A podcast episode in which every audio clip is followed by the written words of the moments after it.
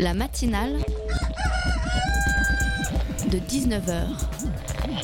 Et bah, c'est une émission qui parle de société, politique, euh, Culture alternative. On va aussi parler de sport, euh, de gens dans la rue. et l'actualité en règle générale. On va peut-être parler des corbeilles à linge pas en osier d'Auvergne. Voilà, il y aura, il y aura des invités. Des sociologues, des invités chercheurs. Les invités ne diront que des choses intelligentes. Ça va peut-être s'étriper un peu de temps en temps, mais La matinale de 19h, du lundi au jeudi jusqu'à 20h sur Radio Campus Paris.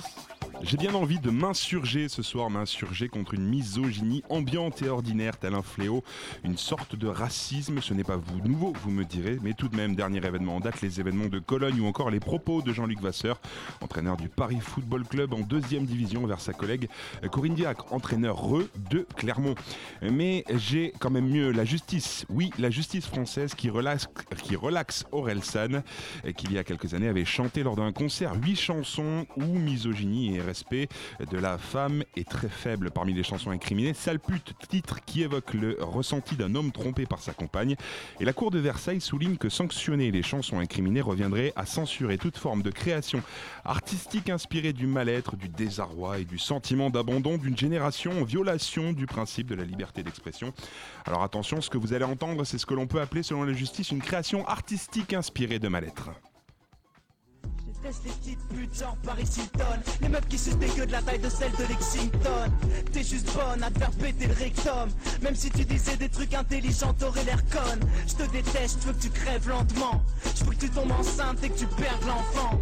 Les histoires d'amour ça commence bien, ça finit mal. Avant je t'aimais, maintenant je rêve de voir imprimer de mes empreintes digitales. Comment tu suces quand je te déboîterai la mâchoire. T'es juste une truie, tu mérites ta place à l'abattoir. T'es juste un démon déguisé en femme. Je dois briser en larmes, je dois rendre l'âme Je dois retourner brûler dans les flammes. Voilà des propos donc pas incriminants ni dégradants pour la femme selon la justice française. Heureusement, de temps en temps dans ce monde où la misogynie ordinaire s'installe, il y a de quoi reprendre espoir. C'est notamment le cas du dernier clip d'Akhenaton, Souris encore, qui nous propose une ode à sa fille, à une femme et le discours d'un père, d'un homme protecteur que je vous invite à écouter. Extrait choisi, reste loin de leur haine est si grande car les femmes leur font peur. Du coup, ils les appellent bitch. Soit la femme, ma fille, la femme est l'avenir de l'homme. Et des paroles de raison qui font du bien et redonnent espoir. La matinale de 19h, le magazine de Radio Campus Paris. Bonsoir à tous au programme de cette matinale. Les 10 ans d'un parti qui revendique défendre les libertés civiques sur Internet, mais ailleurs aussi. Un parti international qui propose une politique autrement. Le parti pirate, le porte-parole Thomas Watanabe Vermorel est dans notre studio. On le retrouve dans quelques instants. En seconde partie, on parlera création sonore avec la septième édition du concours Mixage Fou. Une bande son imposée et 80 secondes pour faire parler sa créativité.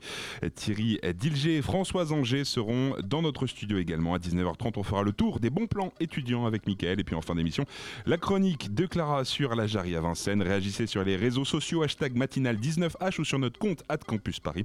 Il est 19h05 sur le 93.9 et jusqu'à 20h, on est ensemble pour la matinale. Pirate Tipiac, liberté, démocratie et partage, c'est la devise du parti pirate français et créé en 2006 après 10 ans d'existence. On fait le bilan de ce parti euh, qui se base sur la protection des droits et libertés fondamentales dans le domaine du numérique et en dehors. Pour nous en parler, Thomas Watanabe Vermorel, porte-parole du parti. Bonsoir. Bonsoir. Pour cette interview, Jules m'accompagne également. Bonsoir Jules. Bonsoir Thibault. Euh, Thomas Watanabe Vermorel, euh, quelle est la portée française du parti pirate? Alors, la portée du, Parti pirate est euh, au niveau des, résultats euh, électoraux euh, relativement modeste. Selon certains endroits, on arrive à atteindre 3%, un peu plus parfois. Euh, cela dit, euh, notre, euh, notre action politique, elle est plus intéressante en termes de, de réseau, en termes de propositions d'idées, en termes de, en termes de, voilà, de propositions alternatives à ce qui se, à ce qui se fait maintenant. on, développera pendant, pendant cette émission. Et pourquoi ce nom de pirate? Ça a une petite connotation péjorative un petit peu, non? Euh, ou l'inverse. Euh, le, Parti Pirate, au départ, donc il, a été créé, vous l'avez rappelé, en, en 2006.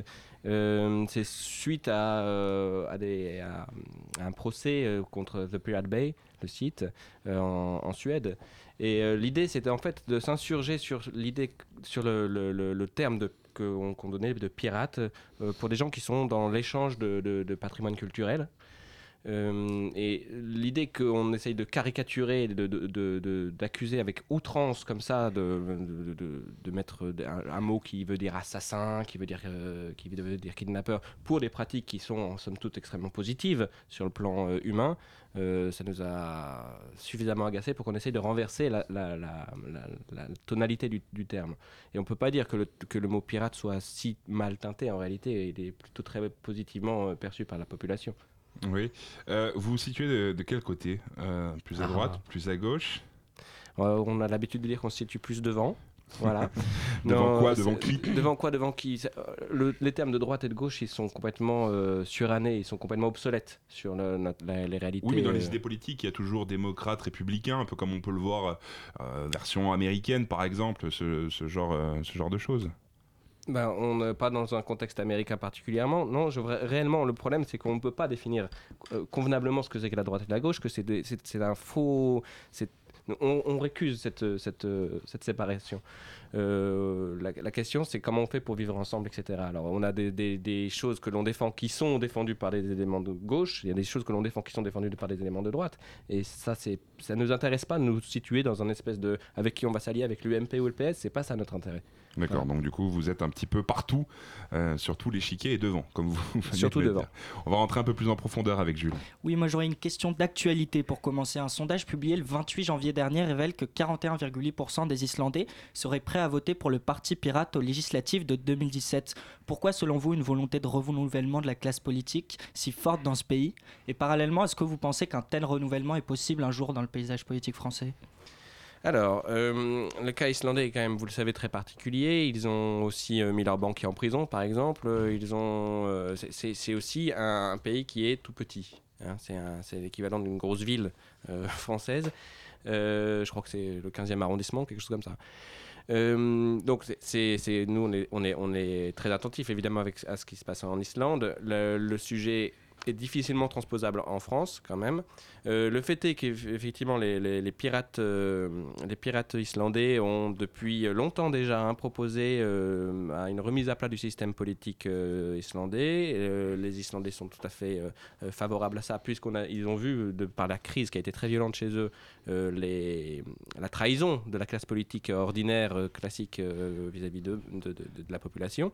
Cette trahison, elle est exactement la même en France. Donc de ce point de vue-là, effectivement, on peut espérer qu'il se passe quelque chose euh, un jour. Cela dit, les, verrouillages euh, administratifs euh, et, politiques sont beaucoup plus puissants en France et le, pouvoir il est, bien installé. Puisqu'on parle politique, il y a un désintéressement des, des Français pour la politique. Vous pensez qu'il y a un véritable créneau à prendre pour vous?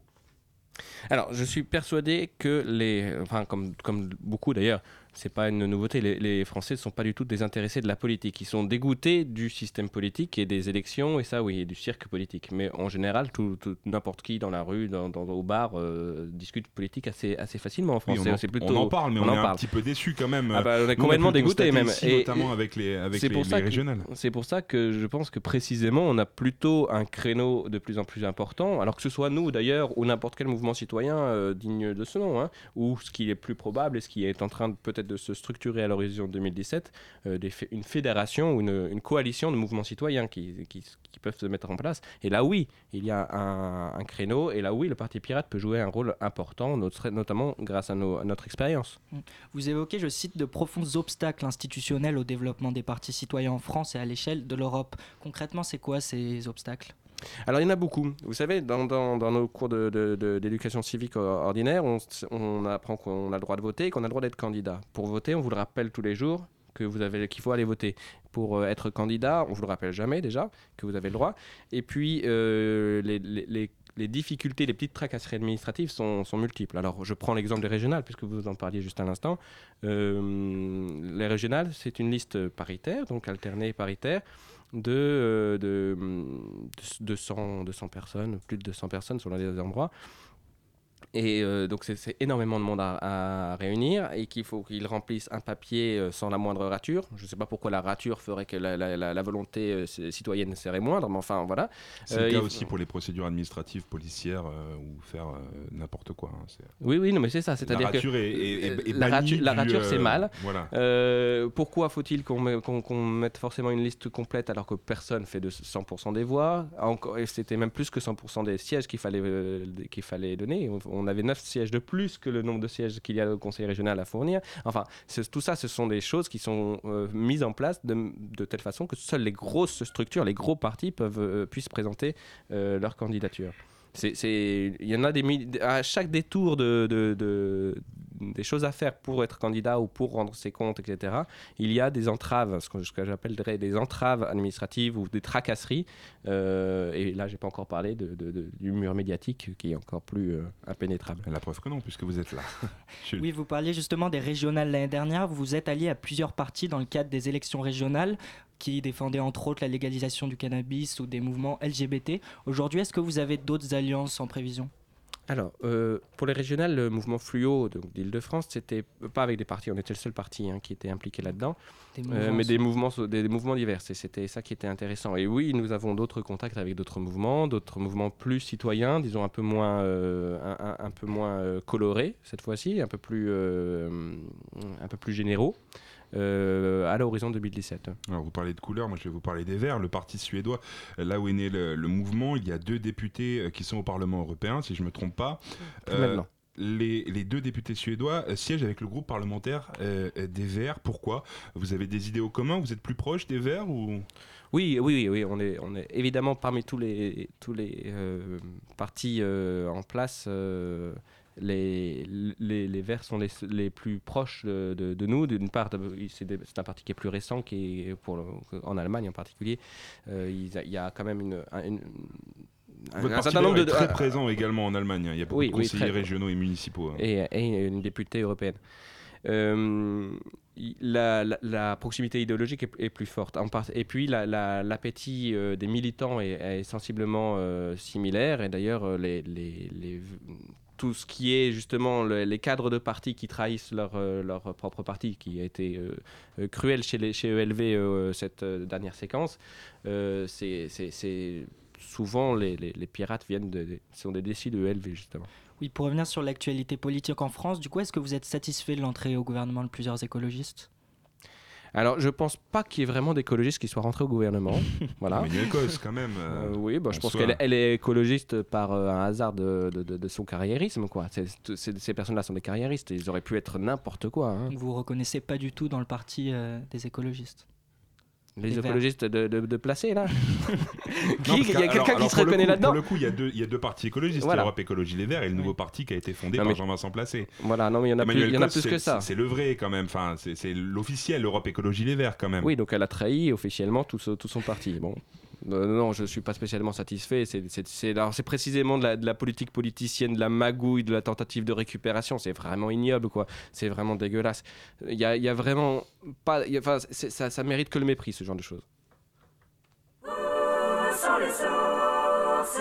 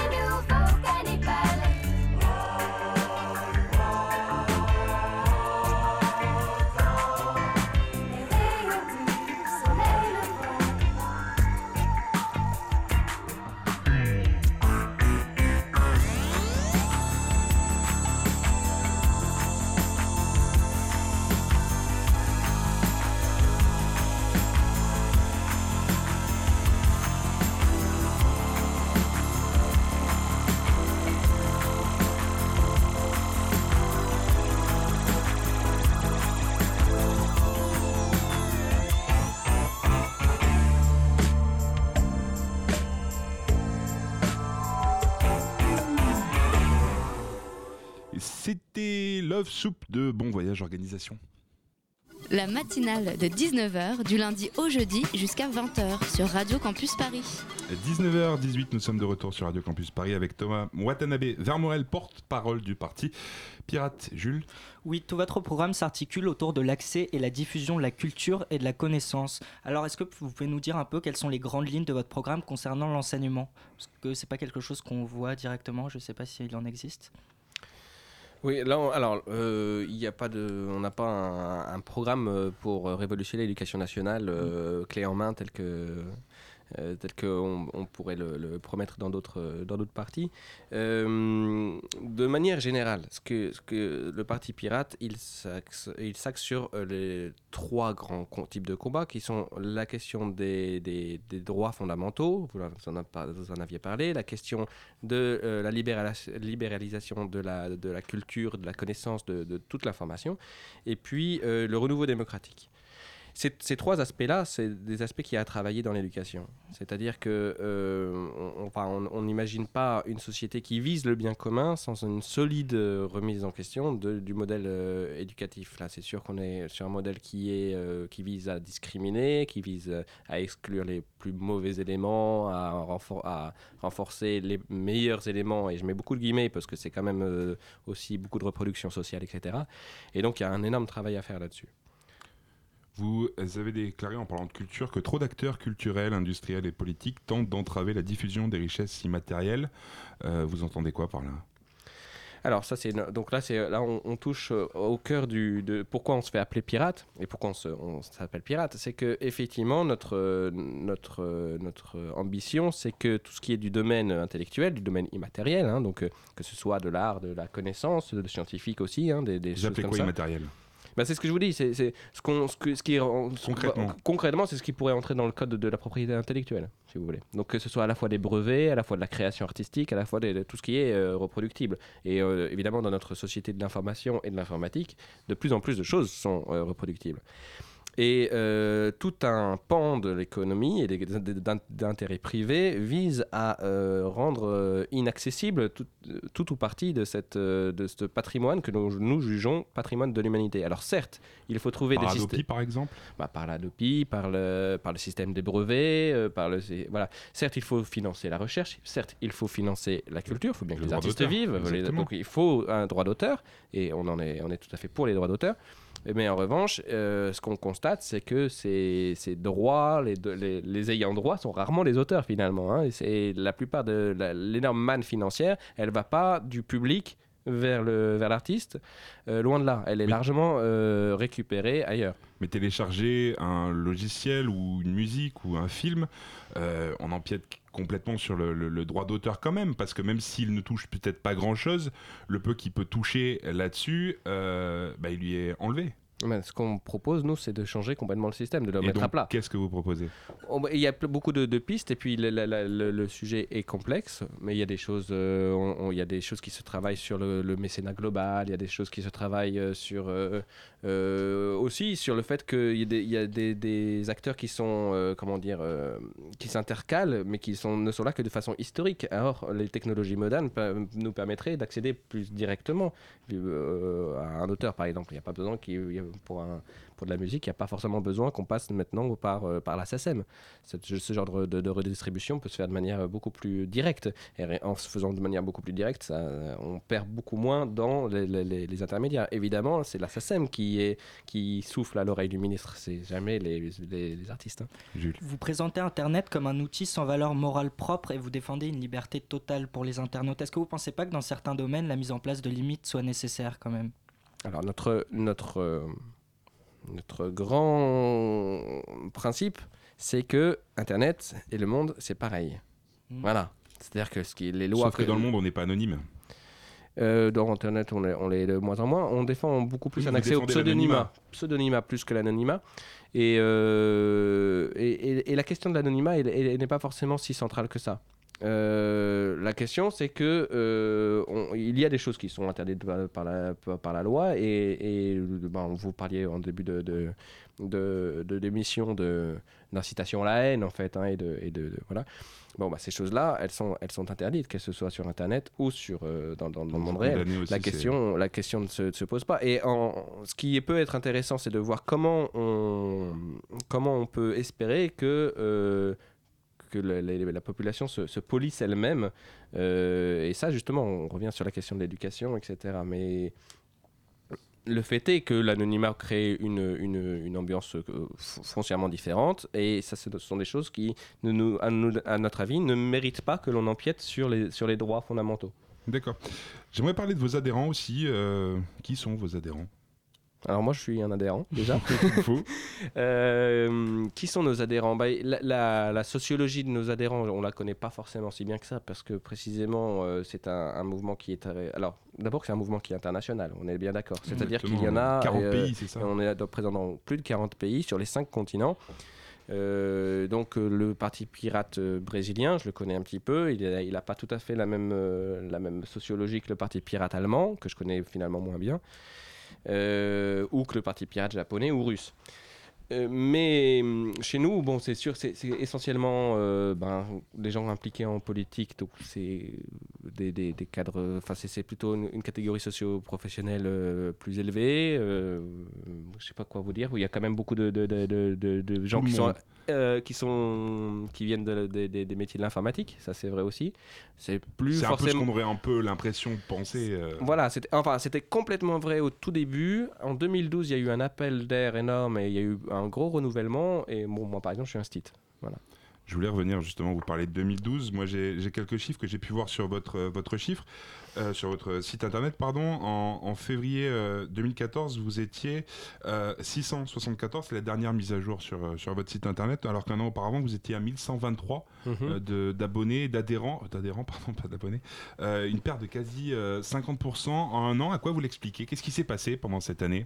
En fait, ce qui s'est passé de particulier, c'est 2012. En 2012, il y a eu une- une- un gros pic. Alors, c'était dû au fait que 2012, c'était une année extrêmement politique, puisque c'était les législatives et la présidentielle. Donc là, on a globalement un- On, on a vu, moi je, ça fait, je suis arrivé en 2012, donc j'ai vu des, des pics à chaque fois qu'il y a des élections. Là, les gens viennent. Vous faisiez partie de ces adhérents euh, qui sont arrivés avec le flux. Tout euh, à fait, ouais, ouais, avec le flux nouveau. Je me suis présenté contre Cécile Duflo à cette époque. Et justement, face à cette, difficulté du Parti pirate à s'intégrer en France, certains membres ont pointé une organisation trop démocratique qui entraverait l'efficacité du mouvement. Est-ce que vous êtes d'accord avec ça?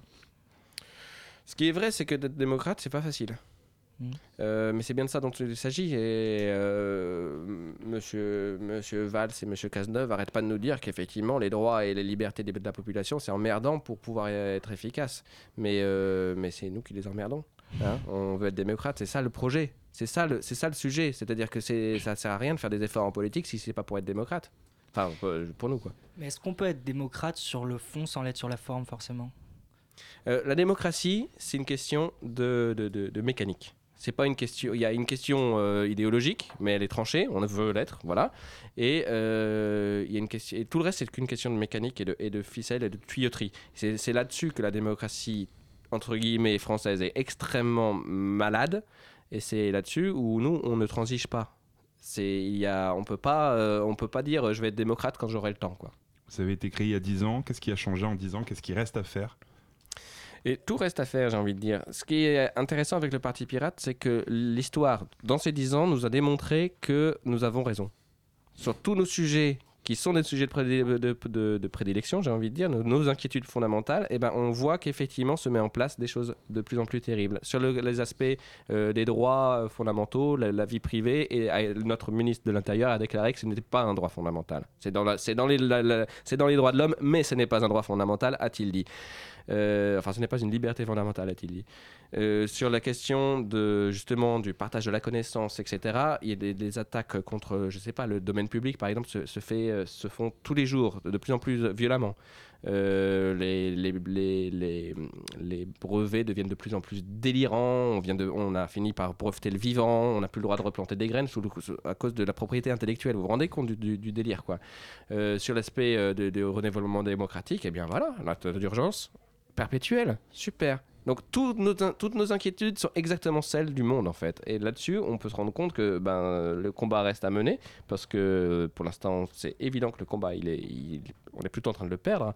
Euh, cela dit, on est au moins là pour le, faire, pour le mener ce combat. Très bien, merci beaucoup. Bon courage alors devant le combat, Thomas Watanabe Vermorel. Merci à toi, Jules.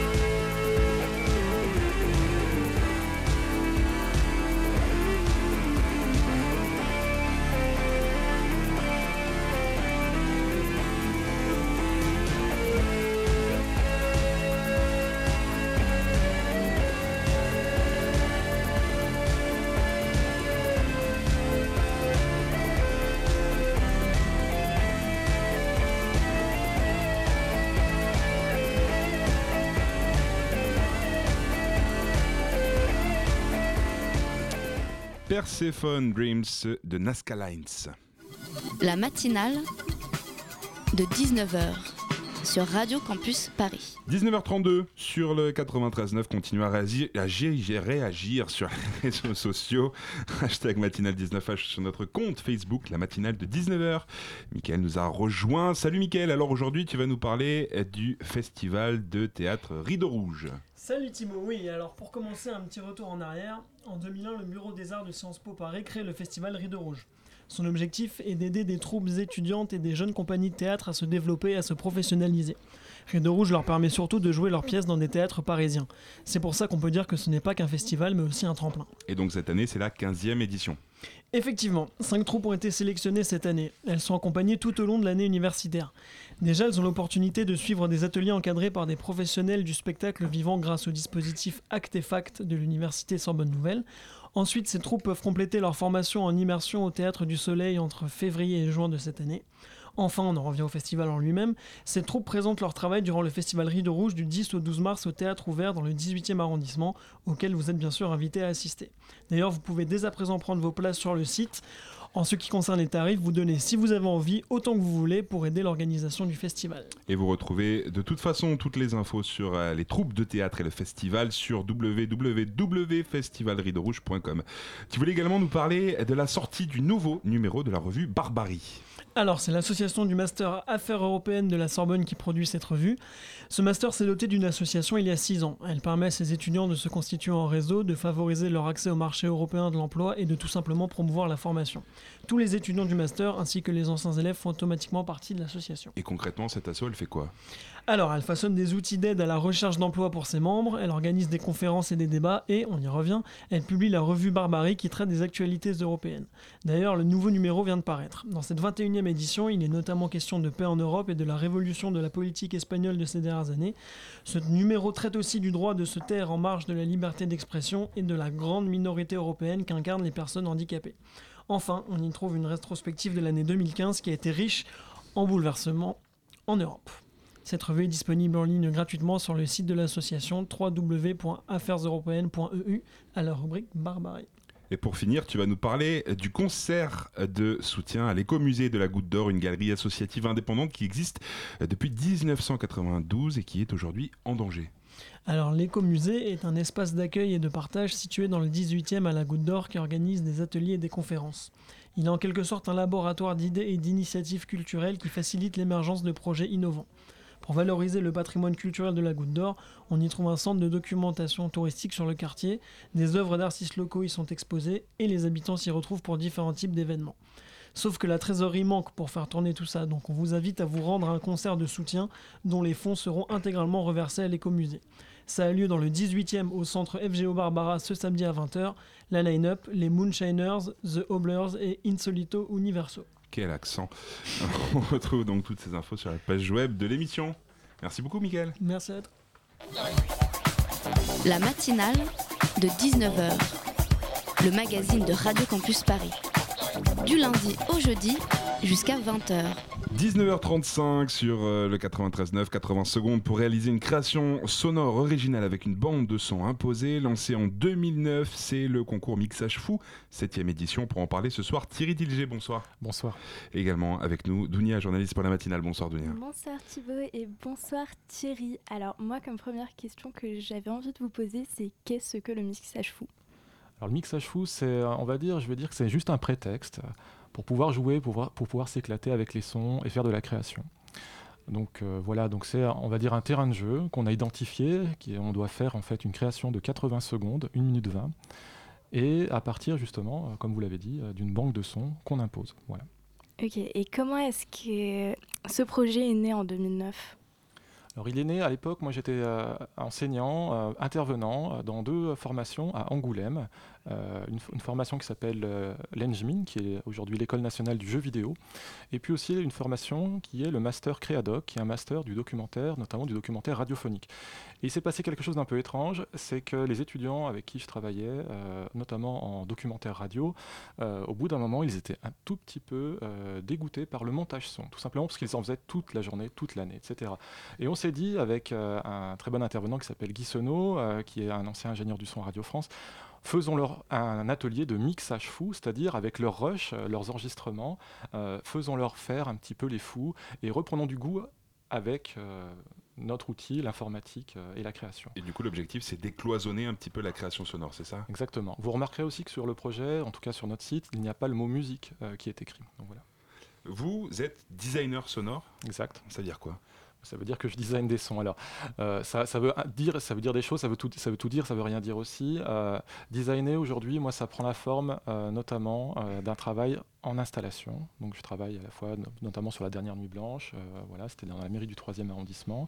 Donc, pour certains musées, là, il y a un musée, par exemple, le musée de la chasse et de la nature, où on va faire une belle installation pour les enfants d'ailleurs et qui sera sonore, et ça sera au mois de mars. Euh, donc euh, c'est un travail en fait de, de création, de conception, euh, et qui là aujourd'hui prend appui, on va dire, plutôt sur quelque chose d'installé. Voilà. Et qu'est-ce qui différencie Mixage Fou d'autres concours de création sonore qu'on peut voir ici et là? Bonne question. Moi, je tiens, enfin, tout simplement, je veux dire un petit peu la, la sincérité qu'on a dans le projet. Par exemple, on n'a pas euh, d'ambition. euh, par exemple, de déjà, il n'y a pas de premier prix. Ça, c'est un truc important. Il n'y a pas de deuxième prix. Il n'y a pas de meilleur. Il n'y a pas de moins bon. Euh, voilà, donc euh, ça, pour- par rapport à l'histoire du concours, comment ça marche, c'est de dire tout simplement, il va y avoir des coups de cœur. Donc tous les partenaires vont remettre des coups de cœur, donc des prix. Euh, ça, c'est une première spécificité. Une autre spécificité, c'est la durée. J'en ai parlé tout à l'heure, 80 secondes, donc c'est très court. C'est très court. Mais à la fois, c'est pas si facile hein, pour faire ça. Et puis, euh, encore peut-être une autre petite spécificité, c'est notre euh, attachement euh, à la technique et notamment à la- au travail dans l'espace. Et donc, on a des catégories de participation. euh, on va dire, on va dépasser la stéréo, on va dépasser deux enceintes et on va partir dans le spatial. Avec, On reviendra sur, tous ces formats. Mais avant d'aller plus loin, je voudrais proposer quelques extraits, euh, justement pour voir un petit peu ce que ça donne pour nos auditeurs. Et vous allez entendre d'abord quelques sons de la banque imposée l'année dernière, et puis euh, deux exemples de montage.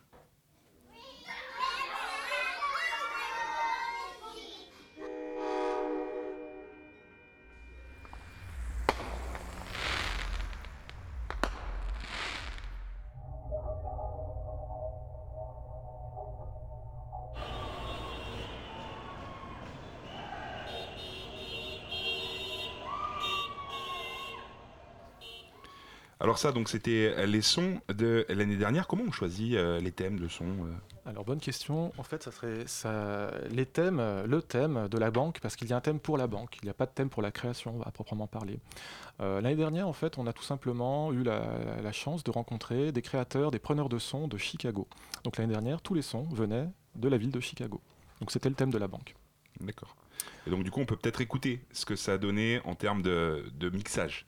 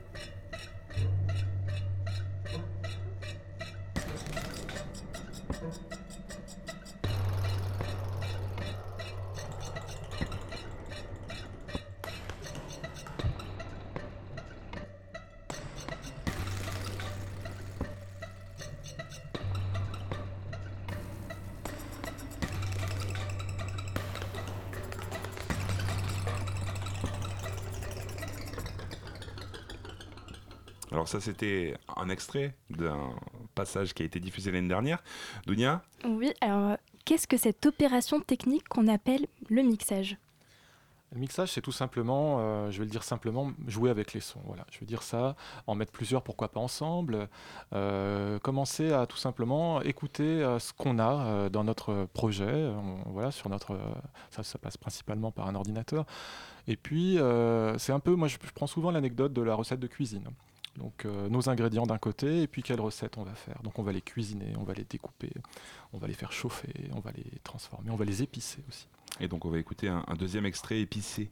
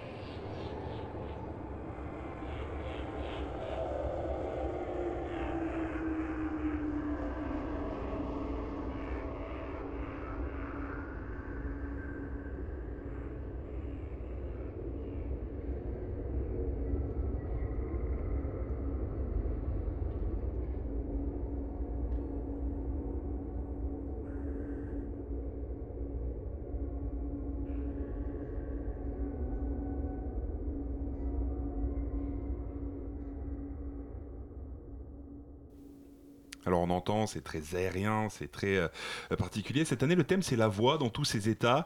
Euh, la voix, c'est quoi les étoiles les, Pardon, quels sont les états de la voix? On s'est posé la question, on a fait euh, voilà, pas mal de réunions pour essayer de, faire, un, on va dire, un panel, un arc-en-ciel ou un- une espèce de palette euh, qui soit assez large euh, dans la voix. Alors ça va passer par le texte. Alors d'ailleurs, en parlant de texte, il y a un très beau texte euh, dans la banque de sons de cette année d'Irène Omelianenko de France Culture, euh, qui a écrit une poésie sur les attentats de Paris. Euh, il y a du bruitage avec des éléments qui nous viennent d'une une société qui fait du jeu vidéo. Donc on entend des rires, on entend des, voilà, des choses qui sont très découpées, mais qui sont assez expressives. Il y a des ambiances avec des chuchotements, il y a aussi du chant. Euh, on entend euh, chanter euh, des hommes et des femmes dans un couvent. On entend aussi des choses un petit peu plus, plus drôles et plus de la vie de tous les jours. On pourrait parler de cinéma du réel. Enfin voilà. Et là, on entend par exemple la fête foraine avec. On va euh, gagner une grosse peluche. Et voilà, donc ça, tout ça, c'est des éléments qu'on a. Et on a aussi de la synthèse, tiens, j'y pense.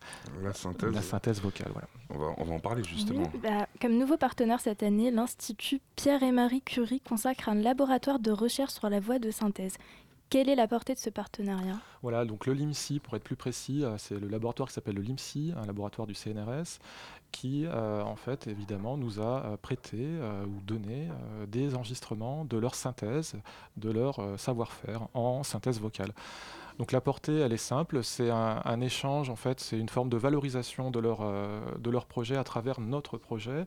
Donc c'est quelque chose, aujourd'hui, nous, notre identité, elle est plus dans la création, mais aussi dans, tout simplement dans la relation et la mise en commun euh, de structures entre elles et de créateurs entre eux, et aussi des créateurs avec des structures. Donc ce qui va se passer concrètement, c'est quand on fera notre remise des prix, il y aura des personnes de ce laboratoire, euh, des chercheurs, qui seront là, qui seront présents, et peut-être qu'il y aura des discussions qu'on pourra amorcer, et pourquoi pas avec des créateurs qui auront joué avec ces sons. Alors je vous propose d'arrêter de parler de la voix. On va parler musique avec quelques notes sur Radio Campus Paris.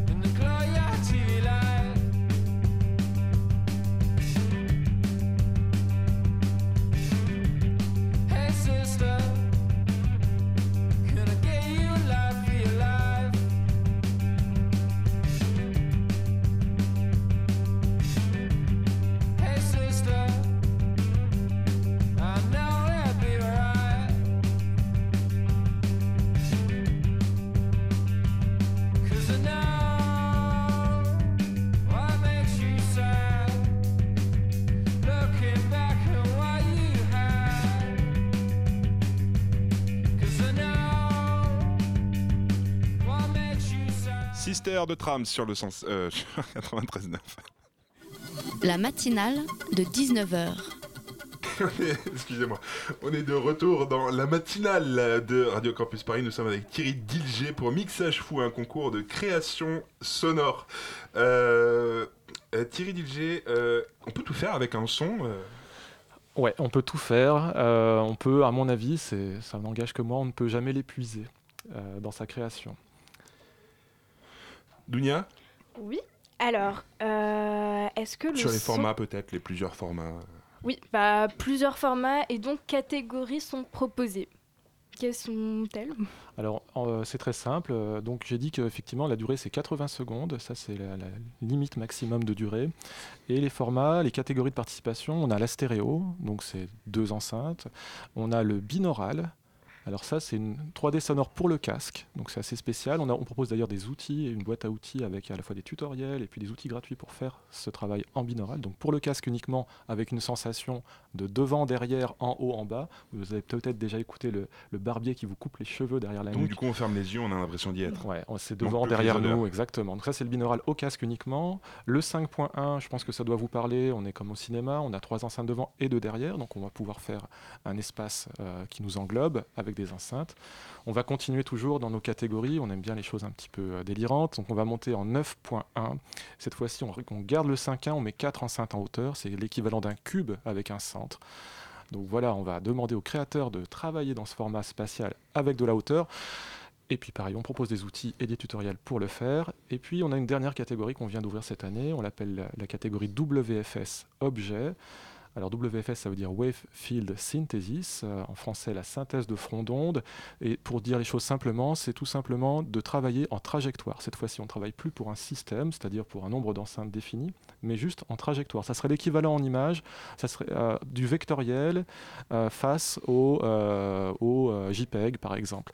Donc c'est-à-dire que cette fois-ci, on va pouvoir dimensionner la création en fonction du nombre d'enceintes qui existent dans la salle. Et cette évolution, vous parlez de, de nouvelles catégories, c'est l'avancée technologique qui permet de, de faire évoluer aussi les sons?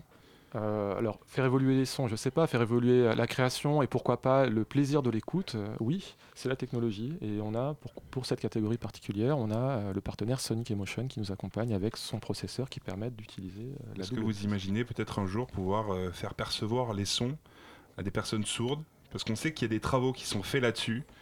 Euh, Est-ce que ça pourrait être un jour intégré à Mixage Fou Écoutez, euh, je ne connais pas l'avenir, mais euh, ce que je sais, c'est que tous les participants, ils aiment s'éclater sur ce projet et qu'on a une envie folle de faire partager ce, plaisir, tout simplement, et que, que la personne soit âgée, que la personne soit jeune, que la personne soit déficiente auditive. Voilà, nous, on aime tout, on veut, vraiment s'éclater et faire que les gens s'éclatent aussi. Et cette année, c'est aussi le lancement de la toute première édition Mon premier mixage fou.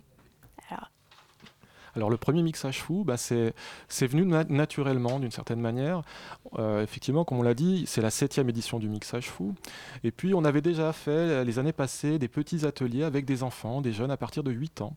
C'est-à-dire quand on commence à manipuler un peu l'informatique, on arrive à bouger la souris, à comprendre un petit peu quelques fonctions sur un, sur un logiciel de montage, ça on les aide. Et on s'est dit ça serait vraiment l'occasion cette année de structurer le projet et de s'entourer de structures, notamment des médiathèques, des collèges, euh, l'Institut français, on en reparlera de, Tunis. Et tout le monde a, a- a s'est prêté au jeu et quelque part à organiser des sessions de formation, parce que la différence c'est ça, c'est que cette fois-ci les enfants et les débutants d'une certaine manière vont être en groupe avec un formateur ou un animateur qui a des relations, on va dire, ou une facilité à faire de la création sonore. Et puis, euh, dans un temps donné, vont faire un mix à chou, c'est-à-dire avec la même banque et la même durée. Il y a aussi un jury pour euh, juger les créations, juger entre guillemets. Euh, qui compose ce jury? Alors, le jury, je vais vous expliquer un petit peu le fonctionnement. Tout à l'heure, je vous ai dit que c'était pas un concours comme les autres. Et voilà, il n'y a pas de premier prix, il n'y a pas de deuxième prix. Le jury, premièrement, c'est c'est les partenaires. Donc aujourd'hui, on a 15 partenaires. Chaque partenaire est jury en son nom propre. Donc chaque partenaire va émettre un coup de cœur et va donner son prix à sa création préférée. Ensuite, si jamais le partenaire n'a pas le temps ou n'a pas les moyens, notre jury externe et donc qui est composé des membres de l'association dont on a parlé d'Irano Menko tout à l'heure, il y a Guy Senot, il y a donc des, créa- des à la fois des techniciens de Radio France, à la fois des, un réalisateur de, de, de, de, de- de- de films, etc. Donc font partie de son jury externe. Voilà. Et donc du coup, pour pouvoir participer, mixagefou.com. Com. Très bien. Merci beaucoup Thierry Merci DJ d'être limite hein, le 4 mars 23h59. Exact. Voilà, merci à toi Dounia. Merci à vous. La matinale de 19h, le magazine de Radio Campus Paris. Du lundi au jeudi jusqu'à 20h. Et on accueille Clara qui vient nous parler aujourd'hui d'un lieu un peu particulier. Bonsoir Clara. Bonsoir, Ce lieu particulier, c'est un squat. C'est un squat, oui, et pas n'importe lequel. Celui-ci est souvent considéré comme le plus grand squat d'Île-de-France. Je parle ici de la cité industrielle de la Jarry, située à Vincennes. C'est un gros immeuble des années 30 qui regroupait avant plein de petites industries, une biscuiterie, un laboratoire pharmaceutique, et c'est donc un énorme bâtiment qui est au milieu d'un quartier résidentiel et qui semble surgir là où on s'y attend le moins, qui est l'image même de toutes nos représentations du squat. Il y a l'état qui recouvre tous les murs, de l'immense parking, les ateliers d'artistes, et tout ça, tout ça. Du coup, il y a des gens qui y habitent ou c'est euh, seulement des ateliers euh, d'artistes? C'est les deux. En fait, il y a presque 300 personnes qui vivent en permanence et une centaine d'artistes qui, sont, qui y ont installé leurs ateliers, des réalisateurs, des peintres, des plasticiens. Et si j'en parle ici, c'est que ce sera bientôt au passé qu'il faut en parler puisque les expulsions sont en train de commencer. Un classique pour un squat, ça ne dure jamais éternellement. Oui, en fait, la mairie, et la mairie est devenue propriétaire du lieu et veut en faire un lycée, d'autant plus qu'il en manque beaucoup dans cette zone géographique pour Vincennes et pour Fontenay. Le maire centriste UDI de Vincennes, Laurent Lafont, a alors commencé à installer un gardien jour et nuit à l'entrée du bâtiment et des caméras pour surveiller le lieu et le contrôler. En fait, les premiers avis d'expulsion sont tombés en septembre, il y a six mois. Et c'est surtout qu'il n'y a pas vraiment de raison pour que les personnes soient expulsées tout de suite en plein hiver. Les premiers travaux commencent dans deux ans quand le bâtiment sera démoli. Cela ne justifie pas alors de quitter les lieux immédiatement. Donc ils veulent détruire le bâtiment, mais pourquoi pas simplement le réaménager? Bah, c'est justement en fait l'un des sujets de contestation qui favorise les tensions entre les habitants de la Jarry et la mairie de Vincennes. En fait, détruire un tel bâtiment, c'est détruire un certain patrimoine de la ville de Vincennes. En fait, on peut pas dire que le bâtiment soit une merveille architecturale. Ça reste quand même un gros bâtiment en béton, tout gris avec des milliards de fenêtres, mais il incarnait tout un espoir dans la construction de nouvelles normes de travail à l'époque, dans les années 30. On pouvait lire dans les publicités de l'époque que cette construction était la réalisation hardie des idées modernes et humanitaires conçues pour le mieux-être du petit industriel, de l'artisanat et de l'ouvrier. Et Jean Nouvel, l'architecte, avait par exemple défendu un projet en 2010 pour réexploiter ce patrimoine et ne pas le détruire. Jean Nouvel, tu veux dire euh, celui qui a fait le musée du quai Branly, la Philharmonie? Oui, c'est exactement ça, et c'est dire s'il y avait du lourd derrière. Il projetait en fait d'en faire un lieu euh, de vie important, à la fois un lycée, mais aussi un logement social, et de garder quelques ateliers d'artistes. Mais comme toute utopie, le projet n'est pas allé jusqu'au bout, bloqué par la mairie de Vincennes. Mais un dialogue a été mis en place entre les deux. Officiellement, oui. Après, les intérêts sont toujours divergents dans ce genre de situation, à part que là, il semble que la mairie s'acharne dans sa position d'expulsion. On pourrait dire qu'on nage en fait en pleine pataphysique, si on reprend le terme d'un autre Jarry, Alfred de son prénom, aussi adepte des situations absurdes. Et du coup, qu'est-ce qui se passe maintenant? On en est où? Bah, la Jarry veut poursuivre son idéal utopique jusqu'au bout. Maintenant, il s'agit pour eux de se faire connaître, et notamment au sein de la ville de Vincennes et auprès des riverains, en organisant des événements pour permettre à tous de se rencontrer. Et ce qui reste alors à faire si vous voulez restaurer un semblant de logique et de rationalité dans cet univers ubuesque, c'est d'aller aux portes ouvertes, organisées ce week-end par l'association J'arrive qui peut. Je pense que vous avez commencé à comprendre le jeu de mots avec Jarry. Donc il y a des Non. bars, concerts, films au programme en accès libre. Viendez donc, c'est tout le week-end et vous trouverez le programme sur Facebook à la page de l'art à la ferme. Eh ben, viens y alors. Merci euh, Clara. Dans quelques instants, dessine-moi un mouton sur le 93.9. Bonsoir. Nous, ce soir, on, euh, on ose parler des pratiques et des représentations de la, de la défloration. Il faut oser en parler. La défloration, c'est-à-dire euh, bah, le dépucelage. Voilà. Exactement. Donc du coup, dans Dessine-moi un mouton, c'est à 20h sur Radio Campus Paris. Euh, merci à vous tous de nous avoir écoutés. Merci à la rédaction de Radio Campus Paris, Elsa à la rédaction en chef, Camille à la coordination, Nejim à la réalisation. Merci à Clara, merci à Mickaël, pardon, merci à Dounia et, et puis merci à tous. Euh, demain, c'est Charlie Hebdo, Chablis Hebdo à 19h. La matinale revient lundi. Très bonne soirée à tous à l'écoute de Radio Campus Paris 93.9 neuf.